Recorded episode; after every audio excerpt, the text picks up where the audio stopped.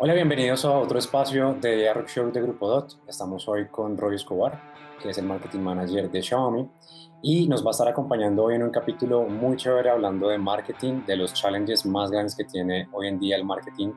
Eh, y pues nada, nos tiene muy contentos tenerlo aquí, Roy. Bienvenido.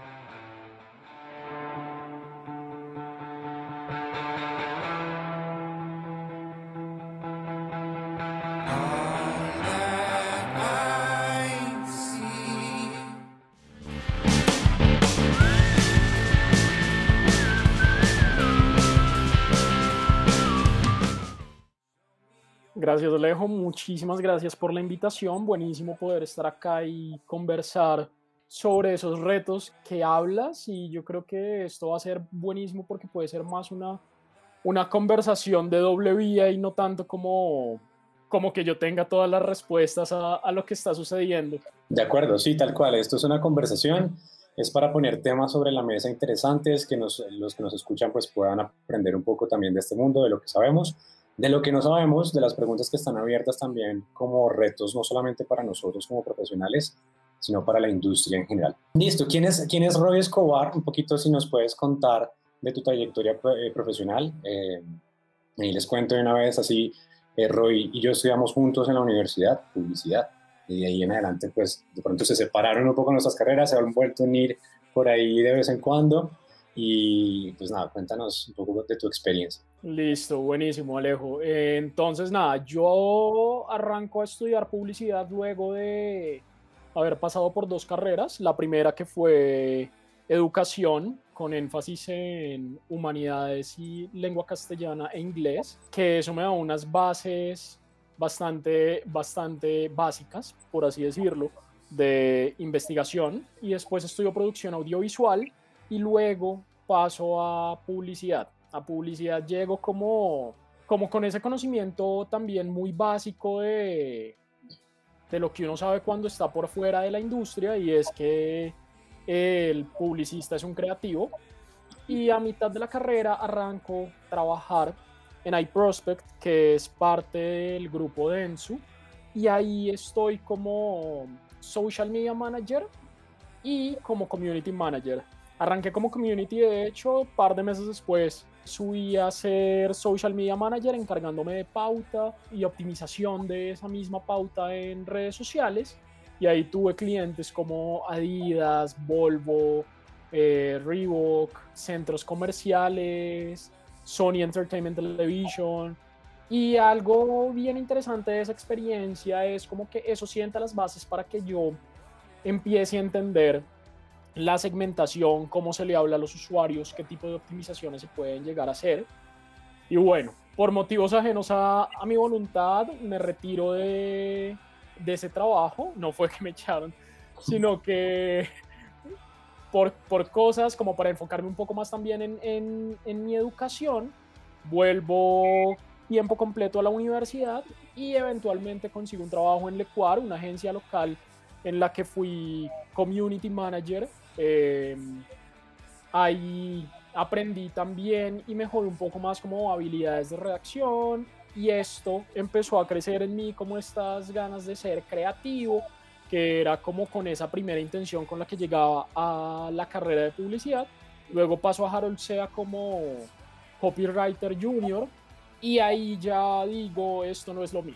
La publicidad y la parte de creatividad no son lo mío. Yo creo que todo publicista, todo marketer tiene ese foco de, o necesita tener de alguna forma un foco de creatividad, pero entendí que esa creatividad, como se piensa en publicidad, no era lo mío. Y ahí me surge una propuesta de trabajo, gracias a usted, Alejín, en Ariadna, como planner estratégico y ahí ya mi vida profesional da un giro de 180 grados y el foco ahí es cómo se planea, cómo uno de verdad le da valor a las marcas. No es que como social media manager no se le dé valor a las marcas, no es que como creativo no se le dé valor a las marcas, pero el trabajo del planner es un trabajo arduo, fuerte, de mucha investigación, de decantar mucha información y de saber qué input dar. Entonces es un ejercicio. Bueno, ahí me surge, me surge una duda y es, quizá tiene que ver, usted me lo confirmará, tiene que ver con que finalmente cuando uno está en planeación y en, también en otras responsabilidades superiores también a la planeación, está tocando directamente el core del negocio y siente que puede afectar un poco más las decisiones que al final va a tener esa marca. ¿Tiene que ver con eso? Tiene que ver con eso. Sí, yo creo que, a ver, ya llegar al punto de decir que uno afecta las decisiones de la marca, es decir, mucho, pero sí se puede lograr. Desde planeación estratégica se puede llegar a lograr. Eso depende también de qué tan abierto esté, esté la marca a hacerlo. Pero es totalmente cierto. Eh, finalmente lo que hace el planner es algo que va a impactar tanto la comunicación como conocimiento que tenga cliente del negocio. Entonces ahí se pueden ir tomando decisiones bastante valiosas. De acuerdo. Bueno, después de Ariadna, eh, paso un tiempo a unos proyectos en otra agencia local y ahí llego a lo que muchos pueden llamar como las grandes ligas y tengo tres experiencias en Ogilvy, TWA y Gray, que fue la última agencia en la que estuve. Y ahí estuve con clientes en estas tres agencias muy importantes. Trabajé con Claro, para diferentes líneas de Claro, como planner estratégico, para Carulla. Y creo que en esa experiencia de Carulla, ahí encontré y pude darle ese valor del que hablábamos anteriormente y en el que se viran las decisiones de la marca. Y fue que planeando, esto fue 2017 y planeando panorama de 2018, llego con, no solamente con el ejemplo del supermercado de Amazon, sino de cómo la tecnología está impactando el retail. Cliente tiene muy buena recepción de eso, lo, de verdad lo recibió súper bien, a mí eso me alegró mucho. Eh, el equipo también se puso muy contento con todos los inputs que se le dieron desde planeación. Em, y ya, eso quedó así. Tiempo después supe que algunas decisiones de la marca se habían tomado eh, a partir de ese, como de, de esos aprendizajes o de ese, esas tendencias y ese análisis que se había hecho en ese momento. Entonces, sí es, sí es cierto que uno puede ayudar a virar las decisiones desde planeación estratégica. Modestia aparte, un poco, creo que usted se quedó tímido en decirlo, pero modestia aparte, usted eh, terminó influyendo en la creación de ese formato nuevo que tuvo Carulla en su momento, que fue el Fresh Market y que pues también le dio otra capacidad a, la marca de comunicarse diferente con sus clientes con respecto a sus, a sus productos, a su oferta y que finalmente pues fue un formato bastante exitoso que todavía existe. Sí, de acuerdo. Bueno, la idea de, del, del formato no fue nuestra, no fue ni de Ogilvy ni mía, pero sí el nombre y yo creo que parte de, ese, de, de, de esa forma de relacionamiento y de que la gente perciba el negocio y la marca de esa forma también viene desde el naming. Entonces sí es algo bien bonito haber tenido esa experiencia de poder haber influido en eso. De acuerdo. Súper, Roy. Pues nada, es una trayectoria muy, muy chévere que lo termina conduciendo a, a donde usted está hoy y que finalmente siento que también le hizo pasar por todas las aristas posibles de la publicidad y del mercadeo, desde, desde copy, eh, community, eh, optimizando pauta, luego planeando, hasta pues tener toda esa visión que le permite hoy usted tener sobre sus manos eh, el, destino de la comunicación de una marca para un país. De acuerdo, sí, sí, eso yo creo que es un aprendizaje súper valioso y que sin él no podría haber llegado a este punto y, no, virar mi carrera hacia marca. Y pues una cosa es estar en una agencia, otra cosa es estar ya en, en la marca trabajando desde dentro y todo eso me ha aportado para saber tomar decisiones. No que ya me las sepa todas, pero de verdad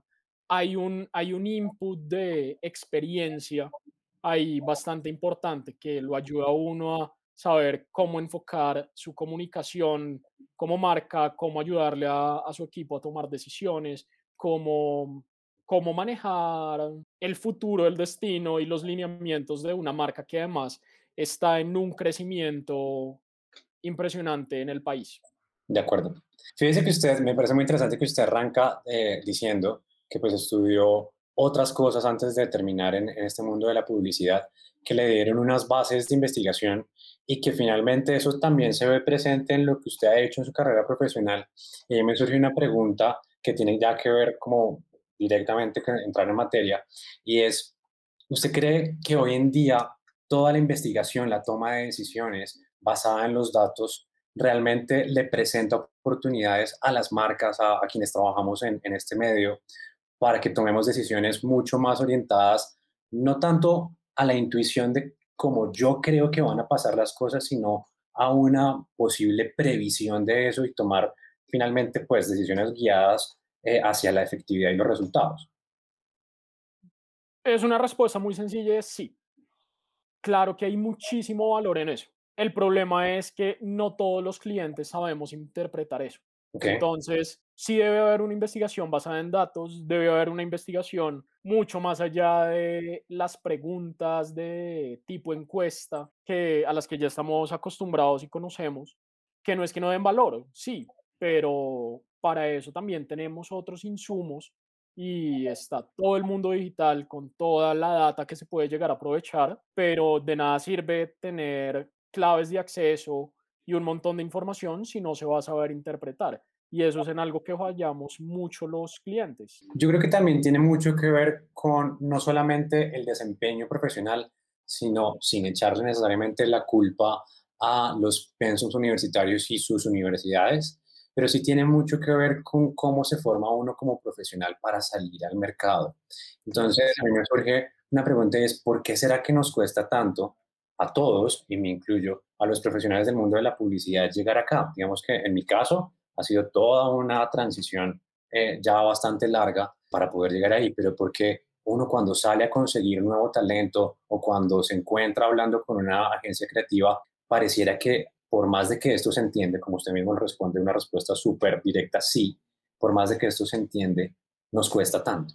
Uy, yo creo que eso está afectado por varios factores. Uno de ellos es la gran amplitud de posibilidades que uno puede ejecutar como publicista, que también puede suceder en muchas otras carreras. Un administrador no simplemente va a ser administrador de X cosas, sino puede desempeñarse de un montón de formas más. Pero hablando desde la industria de la publicidad y, y desde la carrera de publicidad, yo creo que las universidades vienen mucho con el chip de salir de la universidad a crear agencia o entrar a agencia, a ser creativo o a ser ejecutivo de cuentas. Y no le están abriendo la mente a las personas, a los estudiantes, a los jóvenes que son el futuro de la industria, sobre qué hacer, qué más cosas se pueden hacer y que los datos son parte de ese espectro de acción en el que un publicista se puede llegar a desempeñar. Y algo que asusta, puede llegar a asustar tanto al estudiante como al profesional, como a muchos tipos de clientes y que sean tanto publicistas, marqueteros o de cualquier otro o, otra industria, es la expresión ciencia de datos, porque también estamos acostumbrados culturalmente a que ciencia y científico de datos tiene que ser una persona que básicamente es eh, la, la, referencia de una mente brillante y, y, que es un científico.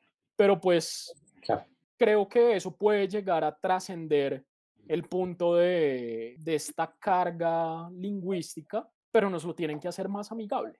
Totalmente de acuerdo. Finalmente, asusta un poco la palabra. A mí me ha parecido un poco curioso y hasta chévere. Últimamente me llegan preguntas por LinkedIn, por Instagram de personas que están todavía en la universidad diciendo como, oiga, yo veo que usted arrancó siendo publicista y terminó metido en esto. Cuéntenos un poquito de cómo se llega ahí. Y desde mi experiencia lo cuento y, y, y finalmente pues hay un feedback muy positivo como, oiga, qué chévere que usted está hablando de esto porque pues de esto no se está hablando en los púlpitos académicos. Sí, y para complementar eso que usted dice, Alejo, de cómo llegó usted ahí, hay algo bastante importante y es que tanto las empresas y las industrias le están permitiendo a las personas, ya después de terminar su carrera profesional y estar instalados en, en un cargo profesional, seguir avanzando intelectualmente.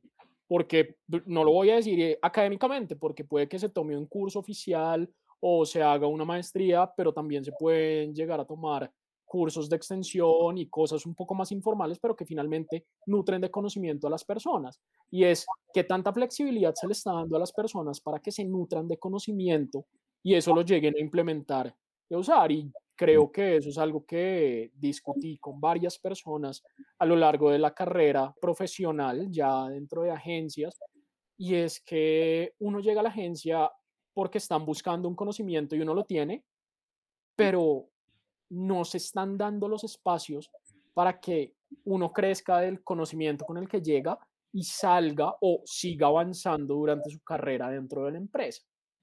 Bueno, aquí les va la puya directamente a muchas agencias, a muchas empresas, al que les caiga esta puya, mire a ver qué hace con ella, pero es cierto, finalmente mucho del tiempo que uno consume en estos espacios laborales se va en temas que no forman realmente a la persona, sino que forman el prestigio de las mismas empresas. Y hablando aquí directamente, pues todo el tiempo que se emplea tratando de conseguir casos y truchos para ganarse premios, pues es un tiempo que bastante bien sería, bien, sería empleado en temas académicos que son cruciales en este momento para la transformación de nuestra industria.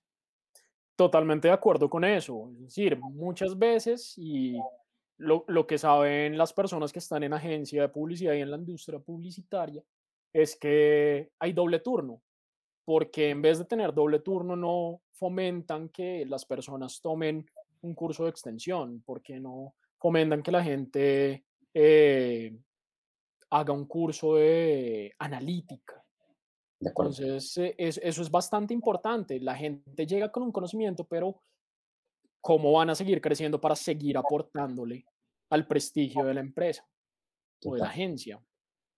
Totalmente. Aterricemos justamente este mismo tema del conocimiento del mundo de los datos en una coyuntura que es crucial para todos nosotros y que ya eh, nos atropelló, y es la necesidad de entender que pre-pandemia, pre-COVID, había una realidad con respecto a esta necesidad. Y durante la pandemia, sí es que podemos decir que ya estamos en un post-COVID en, algunas, en algunos países, sí, en algunos otros no. Em, la pregunta aquí sería, ¿nos está costando mucho más adaptarnos a esa nueva realidad o cómo usted como eh, marketing manager de una, de una empresa eh, puede pensar en que cuál puede ser el camino para salir avanti de esta situación? Mm, si nos está costando, a las empresas nos está costando eh, adaptarnos a lo digital, pero es porque muchas no le prestaron atención a digital y estamos en medio de una terapia de choque. Nadie esperaba que esto fuera a suceder y no, no se prepararon para que en el momento en el que algo sucediera, los canales digitales estuvieran fortalecidos. Entonces, pues, literalmente, terapia de choque empiezan a implementar y por eso uno ve como esa, entre comillas, transformación digital, que es una transformación digital obligada a, a las malas, por así decirlo, aunque no me gusta la expresión, pero en la que hay un montón de errores y esos montones de errores para los que, que eso muchas veces lleva años, se tuvieron que ejecutar en cuestión de semanas y o meses. Y eso lo que está creando y lo que ha creado es fricción entre la experiencia de usuario y, y la percepción del usuario de una marca eh, con ella. Entonces, ¿qué tenemos que hacer para salir avanti de esto? Prepararnos.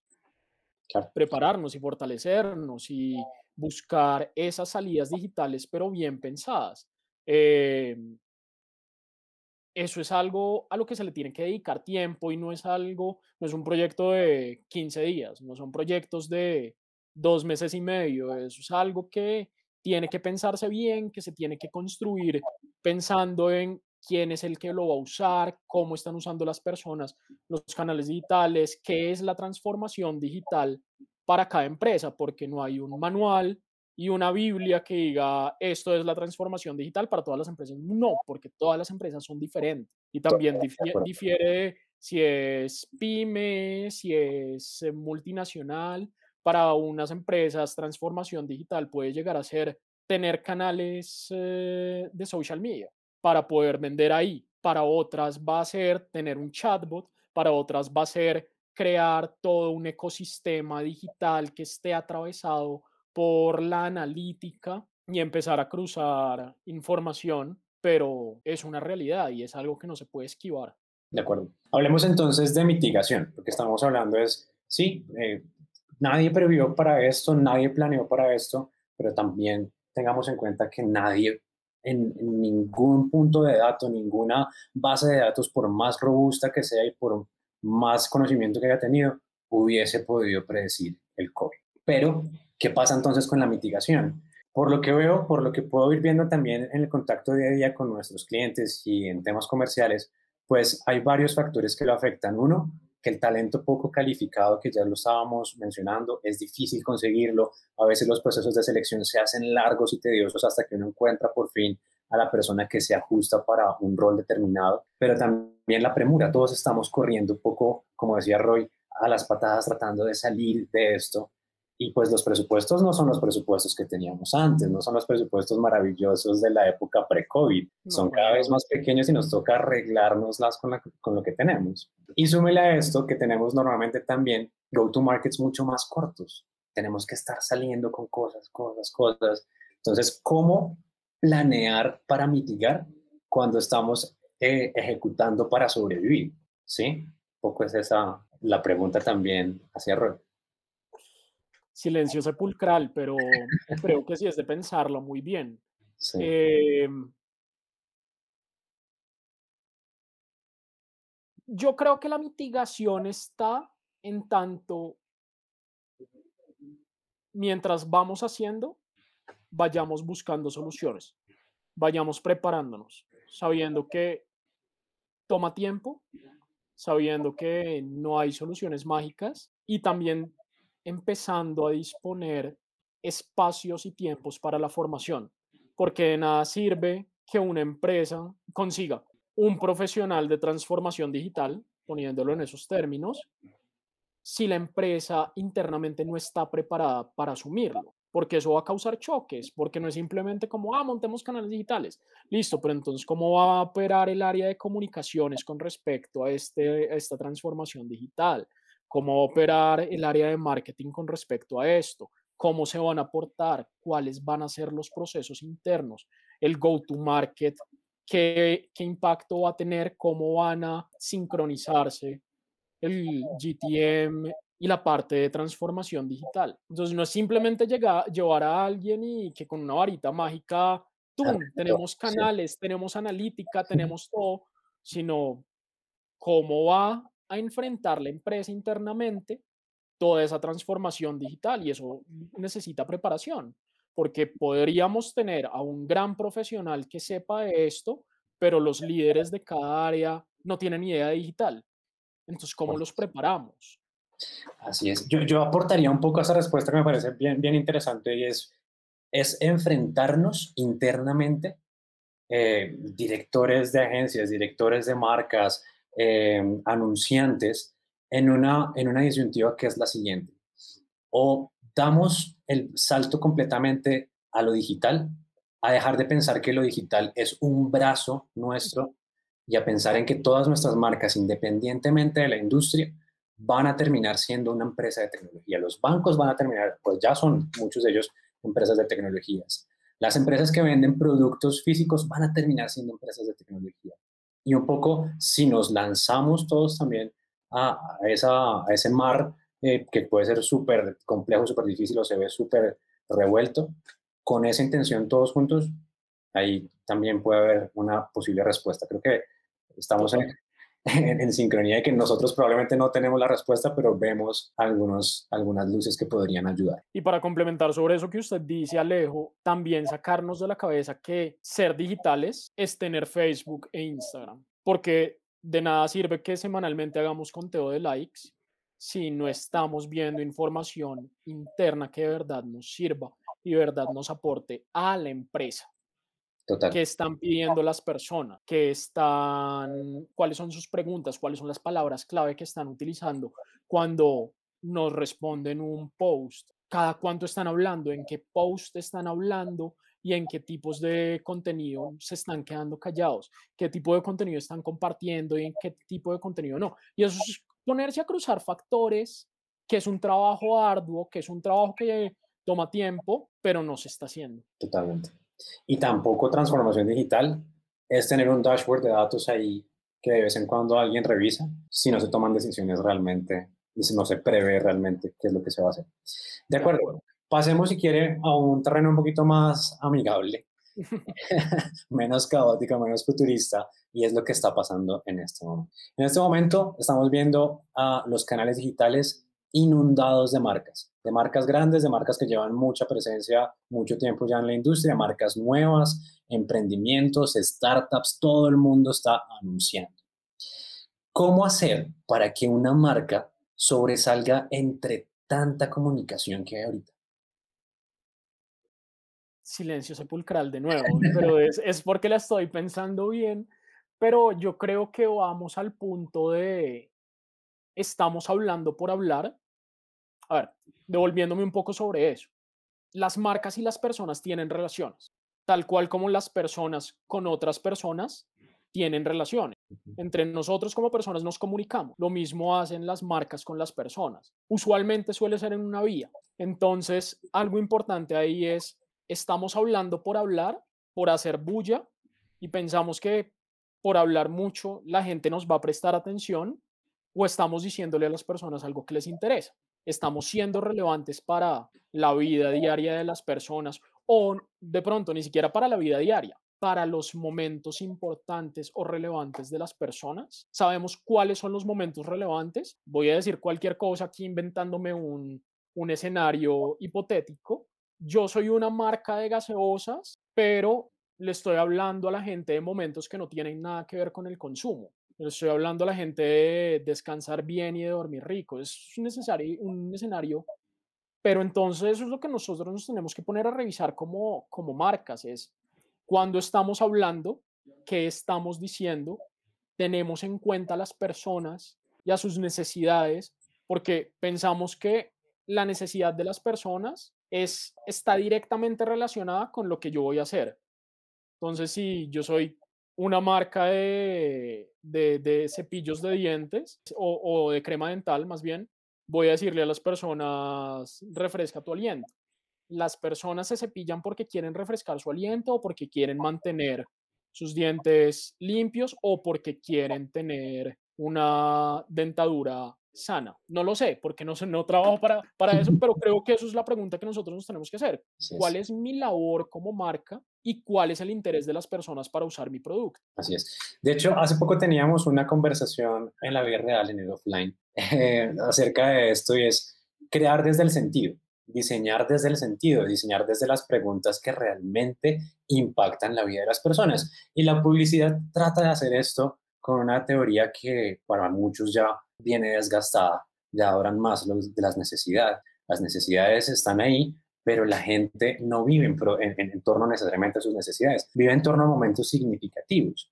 Y esos momentos significativos son los que cuando una marca los encuentra, resalta sobre también el resto de la comunicación y el paisaje que muchas veces es la publicidad. Esa es una opinión ahí para aportar eso. Listo. Bueno, que desde nuestra experiencia, desde la suya sobre todo, ¿qué consejos le podría usted dar a otros bar managers, a otros marketing managers para que comiencen a escoger aquellas tácticas, aquellas estrategias que están más vinculadas con el, con el ROI? Eh, ¿Cómo hacer para distinguir entre todo ese mundo de, de tácticas que uno tiene a veces sobre la mesa? Bueno, pues ahí, ahí empiezo la respuesta diciendo que yo soy nuevo en el cargo, yo ya, ya como marketing manager tengo unos nueve, diez meses de experiencia. Entonces no es como que yo tenga muchas de las, de las respuestas que, que, que, alguien podría estar buscando. Sin embargo, a partir de la corta experiencia que tengo aquí es identificar qué es lo relevante para las personas. Yo, y eso nos va a ayudar a encontrar como muchas respuestas dentro de nuestro trabajo del día a día. Y es si estamos haciendo un lanzamiento, si estamos haciendo sostenimiento, si vamos a hacer una promoción. El ROI es importante, absolutamente importante, pues porque eso nos va a decir si pues, las acciones están siendo costo efectivas para la marca. Bueno, por ejemplo, en la experiencia actualmente que yo tengo, la vista de el ROI es algo un poco más, más cerrado. A mí GTM me dice cuántas unidades va a traer y yo tengo que hacer como que el costo de mi plan de, marketing y el de mi equipo, pues tenga sentido para que las unidades que se vayan a vender no salgan a un precio extraordinario. Entonces yo creo que más que eso nosotros tenemos que entender es cuáles son las acciones que nosotros estamos haciendo que van a ser relevantes para que la gente termine yendo al punto de venta y compre o dirigiéndose a otros canales digitales y comprando. Nosotros estamos haciendo lo mismo que toda la categoría o estamos haciendo cosas que le gustan a las personas y las están seduciendo. Porque esa es una de las frases clave cuando uno entra a estudiar publicidad. Nosotros no vendemos eh, productos, nosotros persuadimos a las personas para que está muy de la mano y hay una línea muy delgada. Y ya cuando uno está en el lado de marketing, siendo marketing manager, es difícil no correlacionar esa persuasión con venta. Entonces, creo que algo muy importante ahí es cuáles son esas acciones que nosotros estamos llevando a cabo. Nosotros nos casamos con una forma de actuar y de hablar como marca y estamos repitiendo eso como fórmula, viendo cuál es el impacto que tiene, porque al final del día lo que sucede en muchos, en muchos departamentos de marketing es que marketing no tiene como esa responsabilidad de que se venda, la responsabilidad de comunicar, pero que tanto las acciones de marketing, por mucho que uno tenga la responsabilidad o no sobre sus hombros de que la venta se termine, es decir, al final del día marketing no puede que no le digan, oiga, no vendió, la está embarrando, pero uno sí debería como hacer todo lo posible para que esas acciones no simplemente sean bonitas y chéveres y se hagan viral y tengan muchos likes, sino que tanto eso va a metérsele en la cabeza a las personas para que terminen diciendo, yo debería comprar este producto. De acuerdo. Y finalmente ahí también lleva mucho la responsabilidad, volvemos otra vez a esa misma formación que nos lleva a tomar al menos en, en nuestros inicios profesionales ese camino 100% creativo, olvidándose que a veces lo creativo pelea con lo efectivo. Entonces, hay que encontrar un punto medio entre los dos, ¿no? Sí, absolutamente. Y creo que esto ya lo he dicho varias veces durante esta conversación, pero um, sí, no es hacer cosas bonitas por ser bonitas, chéveres porque sean chéveres, cool para que tengan muchos likes, sino cuál es la efectividad que eso está teniendo sobre, sobre la marca, sobre las ventas y haciendo seguimiento a esa respuesta, algo para aportar ahí es, como marcas tenemos la responsabilidad de hacer ese seguimiento de qué tan efectivo está siendo la comunicación y eso lo hacemos a través de investigación. Muchas veces la investigación puede ser desde analytics, viendo cuáles son las conversiones, pero si no se tiene eso, hagamos pre-test, test y post-test de las campañas, de la ejecución creativa que estamos teniendo y eso nos va a decir al menos un poquito, esto le está llegando a las personas. Si la respuesta es negativa, ¿para qué vamos a sacar o seguir comunicando de esa forma? Pues ya sabemos que eso no va a lograr que las ventas se den al final del día. Totalmente de acuerdo. Hay un tema en el que usted está recientemente em, trabajando que tiene que ver con influenciadores. Hay muchas críticas hacia los influenciadores de muchos tipos recientemente, después del paro, porque no se sensibilizan con la sociedad, después de, muchos temas que, que han surgido. Y pareciera que igual los influenciadores, a pesar de todo lo que se pueda decir de ellos, siguen siendo una buena opción para darle dinamismo a las marcas, para, sobre todo en las etapas de descubrimiento y conocimiento del producto, en la prueba del producto. ¿Por qué cree usted que son los influenciadores los que siguen moviendo la aguja eh, de las ventas? Porque ellos humanizan las marcas ellos son los que le dan ese toque humano, porque muchas veces la gente puede ver un post o un comercial o una valla, un paradero, lo que sea, y se queda en eso, en una pieza. El influencer es importante porque es un ser humano que está conectando con otros seres humanos sobre una marca. Ahí ya lo que tenemos que también tener presente es, uno, qué tan natural está siendo, dos, la gente no es tonta y la gente ve cuando alguien simplemente se está vendiendo. Entonces, ahí tenemos un ejemplo súper sencillo y es el de Billie Eilish. Ella no es una influenciadora, pero ella sí llega a influenciar gente. Entonces empezó un discurso estético eh, de que se vestía de esta forma porque no quería ser este tipo de, de artista que X y X y X cosas. Y hace poco le estaban criticando porque se puso en una lencería de, de Dior o de Gucci. Entonces las personas que dijeron, no hay naturalidad y no hay coherencia entre el discurso con el que empezaste y el discurso con el que estás ahora. Y yo creo que eso es importante también tenerlo para nuestros influenciadores locales y regionales. Es como estamos eligiendo a esa persona que le dice sí a todas las marcas, entonces uno va a ver un feed y va a ver, va a ver stories y lo que es un paseo de comunicación publicitaria, pues vemos televisión. Pero si vemos a alguien que de una u otra forma es crítico o crítica con lo que está promocionando, eso le va a calar mucho más a la gente. Por ejemplo, con, con la marca tuvimos ahorita una experiencia bien chévere y fue que alguien le preguntó a una influencer como, oye, ¿tú sí estás utilizando ese teléfono? Eso sí, sí es bueno. Y ella respondió, tengo todo en este teléfono, me gusta mucho cómo funciona y ya la negociación con ella está terminada. ya ella hizo su contenido, ya paró la parte paga, ella se quedó utilizando el producto y está hablando de él. Porque está humanizando, está humanizando la comunicación. Claro.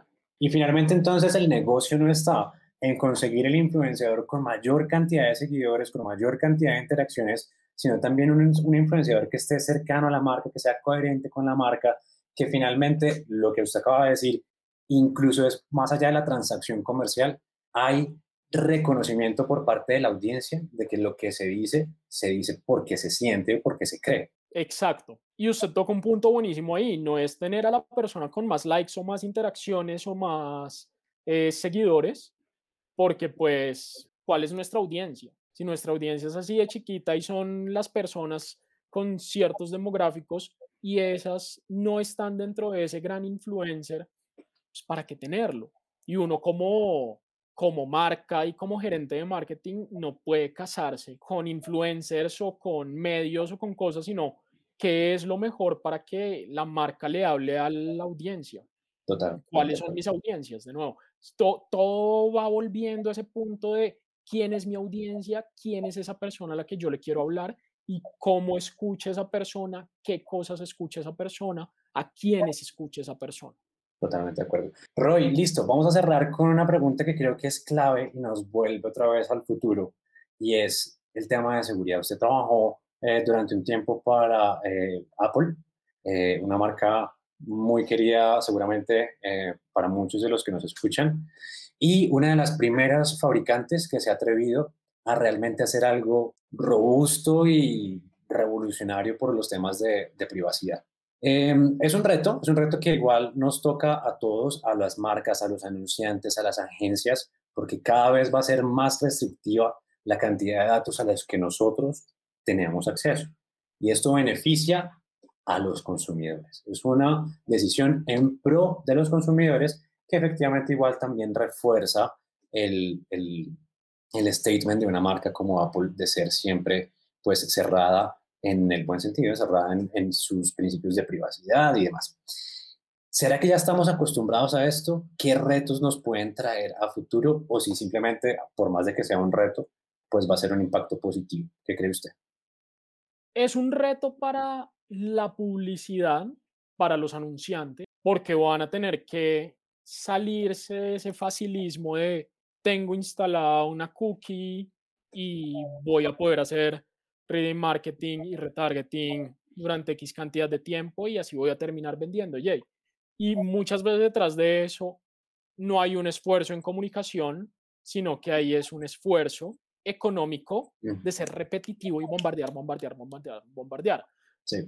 Yo creo que ese esfuerzo de Apple está muy bien para las personas no lo veo como una salida triunfal de la publicidad online.